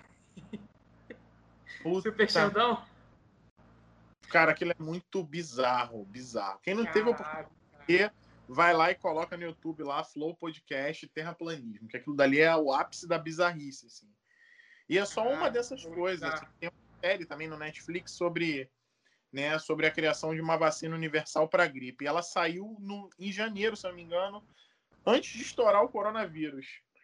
E aí tem um episódio lá em que eles vão visitar os movimentos anti-vacina, cara. E aí, assim, eu, eu tenho uma cena assim que é triste, cara, que é tipo assim, a mãe de uma criança com câncer tá lá no tribunal e ela foi no tribunal pedir o direito de outras crianças não irem à escola. E aí tu fala assim, meu Deus, o que que é isso? Que... Por que isso, né? Mas ela tá certa, sabe por quê? Porque ela foi pedir o direito de crianças que não tomam vacina não irem à escola. Porque se uma daquelas crianças chega lá com sarampo, e quem acompanha o jornal aí viu que o sarampo teve uma explosão nos últimos cinco anos por conta dessa ideia idiota, né? Vai contaminar uma criança imunodeprimida, né? Que é uma criança com câncer, uma criança com, com HIV, outra. Vai, e a pessoa vai morrer por causa de outra que não quis tomar vacina, velho. Então, tipo assim. E tem gente que se presta. A... Então, isso também é doutrinação, né? Não é culpa dos professores, não é né? Não é atribuição exclusiva dos professores, né? Eu acho que existe sim. Eu acho que a sociedade tem que discutir, só que infelizmente hoje o momento que a gente tem não é tão bacana, porque tudo vai ser posto contra a gente, sabe? É sempre a culpa é nossa, sabe? É sempre a culpa. Eu não falo nem do professor, cara. Eu vou até mais longe falar. A culpa é do servidor que não quer fazer nada, né? Eles são os encostados e por aí vai. Mas esse exemplo deixa muito claro, né, que essas, a construção do discurso é muito perigosa. E assim, tu vai ouvir os argumentos, cara, uma galera completamente doida. Não, porque as vacinas causam autismo. É, acabou com uma geração da minha família, todo mundo tomou a vacina e ficou estéreo, né? E, tipo assim, a gente sabe que isso era uma coisa é, substancial. Isso acontecia 40, 50 anos atrás, uma vacina não tinha o controle de qualidade, porque não tinha a ferramenta que tem hoje para testar o negócio e ver se funciona, né? Mas, pô, hoje, cara, sinceramente, é. Eu acho que quem perde tempo doutrinando tá gastando tanto tempo quanto quem acusa todo mundo de doutrinador, sabe? Porque tá impedindo que as pessoas tenham acesso à informação por si próprias, que elas busquem, né? O esclarecimento. o cara que propaga esse tipo de coisa nunca quer que o outro vá buscar, né? É... A máquina de fake news não para. É isso. Cara, eu não consigo imaginar o, o quanto uma pessoa é desocupada e infeliz com a própria vida para ser uma pessoa assim, tá ligado? Que, que fica espalhando umas coisas estapafúrdias dessa. Mas então, já para caminhar para a parte final. Fala aí. Só um adendo. Eu perdi cerca de 30% de massa encefálica vendo aquele vídeo do Xandão falando sobre a Terra plana, mano. Cara, eu não consegui ver até o final. Eu fui ver a live do é Neymar bizarro, jogando É bizarro, mano. É bizarro. Cara, é bizarro. bizarro. Muito bizarro. É uma das coisas mais bizarras que eu já vi na televisão. Na televisão. Cara, eu vi. Tem um, uma, meio que uma entrevista do, do canal Quem Somos Nós com o, um cara aí, que é um terraplanista conhecido. Cara, também outra coisa bizarra. Tem uns argumentos bizarros, cara um terraplanista conhecido aí. Não. Tá e eu, e eu que me dei o trabalho de ir no canal que ele falou lá do canal, sei lá como é que é o nome do canal que ele falou, nem vou falar pra não, né? Eu fui ver como é, é que era. Ver... É desse cara aí. Meu é amigo. que bagulho absurdo. Não é tem como. Aí. Eu fui lá ver e é, é, não, não dá, de verdade, não dá. Tipo, chega a ser triste, mano, de verdade, triste mesmo. É desse cara aí que ele citou. Mas então, é. Já encaminhando para a parte final, eu queria saber, é, na opinião de vocês, no que que o sistema brasileiro, o que que a, que a educação no Brasil acertou? Que, que o, se tem uma coisa que vocês olham para o sistema, para a educação no Brasil e falam, nossa, nisso a gente realmente acertou. E depois disso que vocês dessem a recomendação cultural de vocês, pode ser qualquer coisa, não precisa ser sobre educação, tal, pode ser algo que vocês só tenham visto e gostado e queriam que outras pessoas vissem. Pode começar, El. Vamos lá. É, educação. No que, que a educação brasileira acertou? Cara, essa pergunta é muito difícil, mas ela é muito boa também. Tá? Porque a maioria das pessoas que eu conheço se passa uma vida inteira dedicada a perguntar o que deu errado e por que deu errado. Né? Volto naquela coisa que eu tenho usado muito no meu texto do, do Paulo Freire dos inéditos viáveis eu acho que, uma, acho que uma coisa que deu certo é que as pessoas têm entendido que cada lugar tem a sua especificidade, tá? É importante ter uma base, é importante ter um currículo nacional, ok, mas que a forma como você vai trabalhar cada coisa num determinado lugar é muito mais é, bem aproveitada, né? Se for feito com qualidade, com a cara daquilo ali. Né? Eu acho que uma das coisas que a gente tem feito é abraçar o nosso, o nosso ethos, né? o nosso regionalismo. Né? E isso é uma coisa que eu acho muito bacana. Outra coisa que eu acho que não tem como dizer que não faz sentido e que, para mim, na minha humilde opinião, tá, é a maior. Eu posso falar até, eu sou pesquisador em educação, tá, em educação matemática e educação, então, assim, para mim, a coisa mais relevante dos últimos 30 anos em educação foram as cotas tá? Porque se você parar para pensar no que ela é, tá? É um mecanismo muito simples, tá? Muito, muito simples.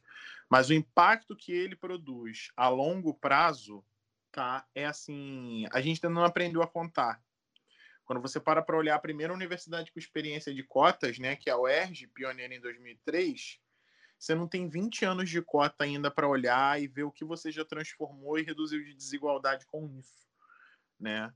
E o mais legal é que assim, depois que as cotas aparecem, né, e elas são trabalhadas e você vai dando é, substância para aquela galera, vai dando subsídio, né? Você vai vendo que você precisa combater a desigualdade em outras frentes, porque o cara entrou, mas ele precisa se manter. Então ele precisa da bolsa, ele precisa de um passe livre para chegar na universidade, né? Ele precisa de um bandejão que funcione, que tenha um custo bacana para ele poder comer, porque ele está estudando, né? Você precisa de uma política que apoie os cotistas para conseguir estágio, porque às vezes o cara que é sobrinho do cara de uma empresa de engenharia vai ficar com com o estágio sem nem a aula, reprovando uma cacetada de matéria, mas vai porque teve o ir, né? Então assim, você vê que é uma alternativa muito bacana para combater desigualdade, que expõe também outras desigualdades, né? mas que a longo prazo assim tem um potencial absurdo para transformar as pessoas e principalmente porque se o cara querendo ou não vai ascender socialmente por intermédio da cota, um filho dele, um sobrinho dele, um irmão dele vai ter um acesso a uma educação melhor, porque quem se educa bem dá valor à educação. Né? Então você tem assim um movimento, né? Tem uma dinâmica dentro da sociedade de melhora proporcionada por uma coisa tão simples, sabe? Por uma coisa que é justa, né? Então, eu acho que talvez seja a maior contribuição assim. Essa é uma das coisas em que a gente acertou.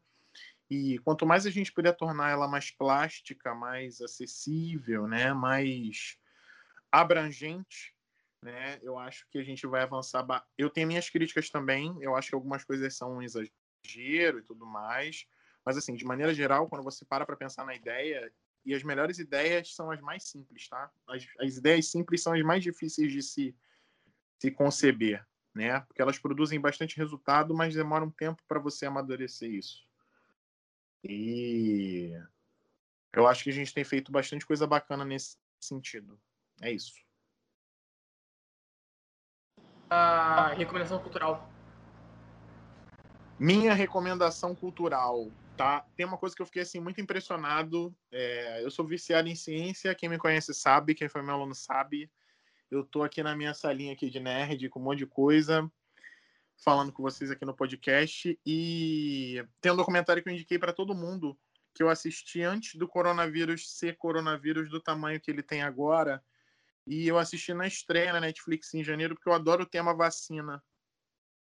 E esse documentário sobre a origem da vacina, de uma vacina universal para gripe, é muito bom, muito bom, tá? Eu só puxar aqui o nome para vocês, para vocês pegarem, mas ele é maravilhoso, maravilhoso. Pandemia é o nome do, do documentário, não precisa nem falar mais nada. É. Tem uma... É, qual o nome daquele daquele documentário que tu falou sobre o movimento anti-vacina? Pandemia. Fiquei interessado. O nome é Pandemia. Olha que maravilha. Ah, tá. Ele estreou, se não me engano, ele estreou, é bizarro, assim, ele estreou dia 12 de janeiro. E aí ele mostra, assim, ele fala de muita coisa bacana, são seis ou sete ou oito episódios, se não me engano, em que eles vão pontuando né, é, a história das vacinas, a proporção, e o objetivo do grupo de pesquisa lá em questão, que é observado por eles, é criar uma vacina universal para a gripe. E o que, que significa isso? eles querem criar uma vacina que com a menor, no, o menor número de doses possível, assim, se não me engano, duas ou três doses, você vai ficar imune para qualquer cepa de gripe. Se surgir um coronavírus 2.0, essa vacina vai te imunizar. E aí eles explicam que é possível fazer isso, entendeu? E ao longo do documentário você vai entendendo, e aí eles mostram o movimento anti-vacina, sistemas de saúde, é, pessoas que trabalham para conter uma super pandemia que podia estar na iminência. O que eu mais gosto nesse documentário é que a última filmagem dele é do começo de dezembro de 2019, quando o coronavírus já estava na rua. E eles não falam dele, mas ele se passa na China também. Então, assim, é muito atual, Nossa. muito bacana. Assim, é, uma, é assim, dever de casa, assim, muito bom. É leve, bacana, tem bastante informação, muito, muito gostoso de assistir, maravilhoso. Pandemia, não. pode procurar Netflix, que é batata. É a sua vez, Gustavo. Cara, eu vou ser um pouco mais breve, até porque o Léo já falou muito bem, mas ele, ele tocou no, no, no, ponto que, em relação ao que deu certo, que era o que eu iria falar, que é, que é exatamente sobre as cotas, principalmente, né? É, lá no início eu, eu era muito cético, até não concordava muito, Aí eu ouvi alguns argumentos e tudo mais, mas aquilo não me parecia ser efetivo. Não me parecia que fosse ser efetivo. Mas, enfim, eu, a história me mostrou que não. E eu acho que o ponto principal que, a, a, que, que o Léo falou é que, primeiro, você tira a, a cota, ela tira o cara de uma. Ele mostra o cara possibilidades é, que provavelmente ele não teria acesso mostra ele um mundo que ele não sabia que existia. E isso é fundamental. Isso é fundamental. É... E, e mais, né? muitas vezes, eu acredito que, pô, deve, eu não tenho como afirmar, né, com toda certeza, mas acho que quase que 100% o aluno que ele foi cotista, teve acesso à universidade, teve acesso à educação de qualidade e tudo mais, e mudou a questão social dele e tudo mais, ele, a tendência é, é ele não largar as raízes, muito pelo contrário, é ele sempre estar lá, ele, digamos assim, voltar para onde ele veio, digamos assim, na falta de uma expressão melhor, e querer influenciar outras pessoas da comunidade que ele vive, né? da, da, da parte da sociedade que ele vive. Então, isso é muito forte, cara. Isso é muito forte, porque há certas coisas que você tem que ter o conhecimento de causa para você entender de fato. Então, por exemplo, eu, eu jamais vou conseguir saber exatamente o que é sofrer uma ofensa racista. Jamais. Jamais. Por mais que eu não seja racista, né, sim, eu não me considero racista, por mais que eu já possa ter tido atitudes racistas involuntárias, porque a gente cresce numa sociedade racista, por exemplo, então é, a gente pode, é, é, é, quase que inevitável por conta de, do meio que a gente cresce. Mas, cara, eu, eu nunca vou ter essa, essa noção, eu nunca vou ter a real noção do que é. Nunca. E, e, e muita gente que, que, que nasce em condições adversas, é, eu também não tenho como ter essa noção da realidade deles. Por mais que eles me contem, por mais que eu ouça histórias, eu nunca vou ter essa noção. Quem sabe dessa realidade é geralmente quem vive essa realidade. Então, ter, ter esse tipo de oportunidade, eu acho que realmente foi um, um talvez o maior acerto dos últimos aí quase 20 anos, como o Léo falou. E isso vai ter resultados, vai, vai impactar a longo prazo com toda certeza. Com toda certeza. Quem tenta acabar com isso é ou que não teve essa realidade, não viveu essa realidade, ou que é um completo idiota, na minha opinião. Porque, assim, eu não vejo razão para acabar. Não vejo mesmo. Acho que é uma, uma burrice. Eu acho que, inclusive, a questão, ah, muito, né, tem muito professor, principalmente velha guarda, que reclama e tudo mais, porque o nível era diferente. Na verdade, assim, é muito fácil você é, ensinar para uma elite intelectual, porque o teu trabalho como professor, ele praticamente não existe. Você só rola a bola para os caras e os caras já sabem o que fazer. Você só dá um norte. Quando o, o, o você tem uma situação em que o cara, né, Gabriel sempre reclama disso, pô, cara, eu, tô entendendo as coisas de cálculo, mas, porra, eu sempre esbarro na matemática básica, não sei o quê, tenho muitas dificuldades com matemática básica e tudo mais.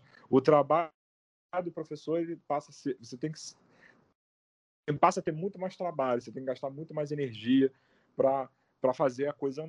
Acho que é um pouco de preguiça também, entendeu? De boa parte, de, de, de boa parte não, mas de uma parte do sabe?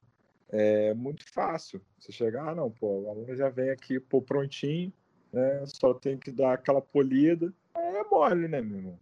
É mole. Aí qual é o nosso. Aí o papel do professor é esse? Eu acho que não. É, eu acho que não. Então, se tem uma coisa que deu certo de fato, foi, foram as quatro. E com relação à indicação cultural, cara, é o que eu digo sempre, principalmente para aqueles que, que curtem matemática que é o livro O Último Teorema de Fermat, do Simon Singh.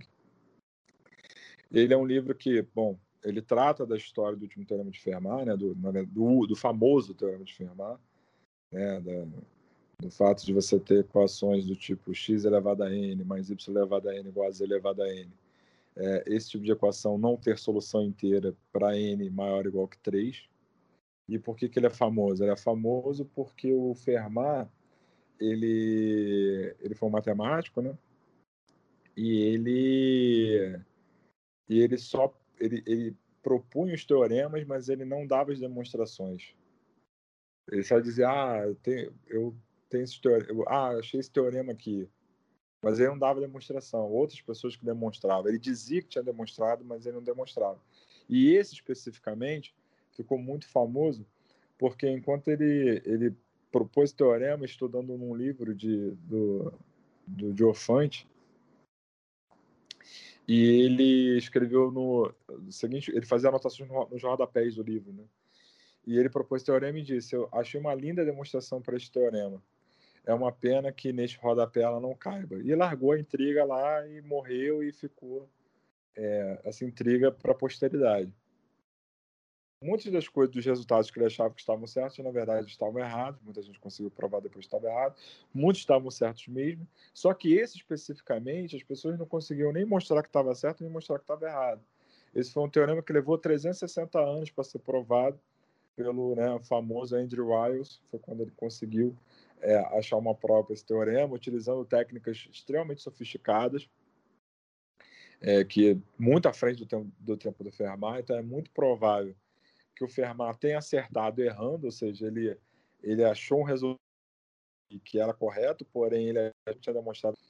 E, mas por que, que esse livro é tão legal? Esse livro é tão legal porque ele, na verdade, ele faz um apanhado geral da história da matemática até chegar nessa fase, até chegar na parte específica de contar como Andrew Wiles conseguiu demonstrar e tudo mais, tudo mais. Então, na verdade, ele ensina muito sobre o que é a matemática, né? sobre o que, que é o papel do matemático, né? Então ele fala de Pitágoras, né? que foi né, o, o, grande pensador da primeira era de ouro da matemática, o pai da lógica, e conta muitas histórias, e fala da Irmandade Pitagórica, e fala de René Descartes, e, e vem, ele vem passando por, fala de Gauss, fala de Galois. Então, é um livro não muito longo, mas que ele tem uma faz um apanhado geral da história da matemática, uma leitura fácil, uma leitura acessível.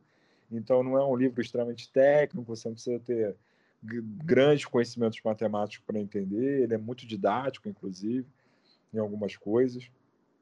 Então, é, é, a minha recomendação cultural geralmente é essa. E é, um livro, é o meu livro de cabeceira, é o meu livro favorito da vida. Já li esse livro, sei lá quantas vezes, já perdi as contas. E, e, pra, e, e é um livro que, para quem já tem uma propensão, assim, para quem já curte matemática, é um livro que eu acho que ele desperta ainda mais essa coisa de, que, de querer estudar matemática, de querer levar matemática minimamente a sério. E, e é isso. Essa é, o, essa é a minha recomendação cultural. É, Phelps, a sua recomendação cultural? Cara, é... Não sei se eu tenho uma recomendação cultural para dar, porque ultimamente eu estou um pouco tanto quanto fútil, né? Eu tenho jogado muito, não tenho é, alimentado o meu lado é, intelectual muito. mas... Não, mas não precisa ser intelectual, pô.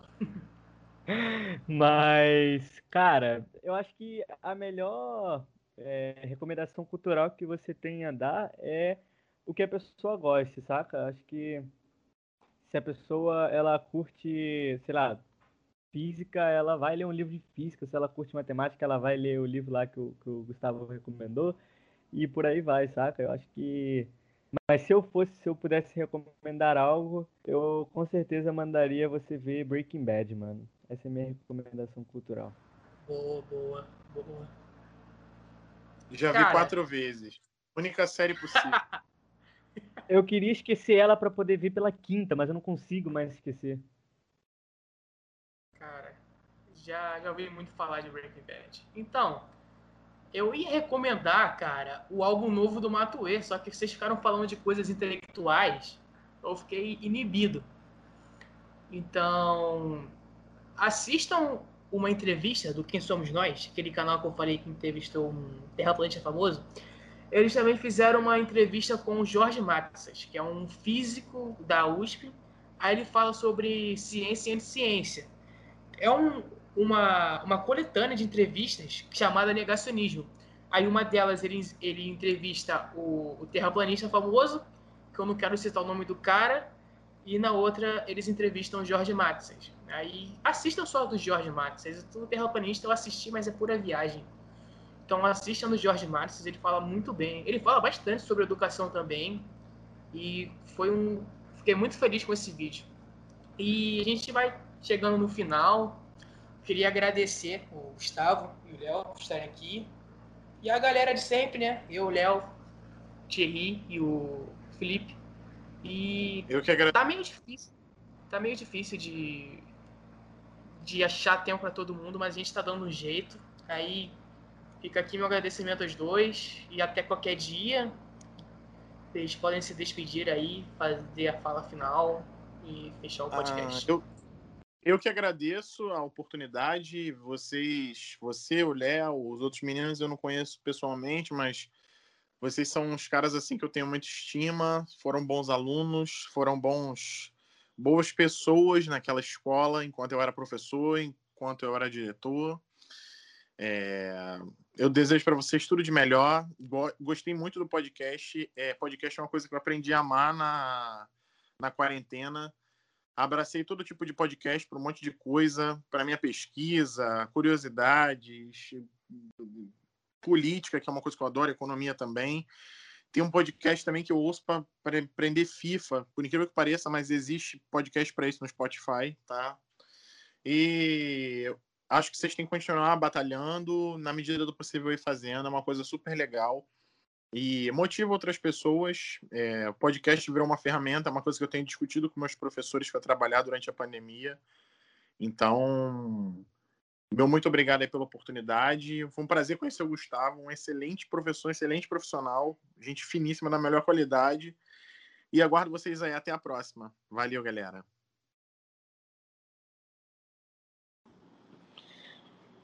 Olha, muito obrigado pelas palavras, o prazer é recíproco. É, eu também queria agradecer aí a, o convite, né, que foi quase que uma imposição, né, de tempos em tempos eu falava pro Gabriel, vem cá, e aí, quando é que tu vai me chamar para gravar esse negócio, sei que lá, blá, blá, Tava sondando, e, tava cavando vaca. É, eu perturbei, perturbei, falei, cara, porra, quando é que tu vai me chamar pro boteco, não sei o que lá, blá, blá, Então, pô, fiquei muito feliz de participar, eu acho que, pô, como eu já imaginava, né, quando o Gabriel é, mandou a pauta e tal. Eu falei, olha, cara, isso aí vai dar pano para manga. É, quanto tempo que a gente tem para falar esse negócio aí? Porque tem, isso aí dá, dá muito assunto, rende muito assunto. Então, acho que foi uma troca ótima, pô, foi, foi muito legal participar.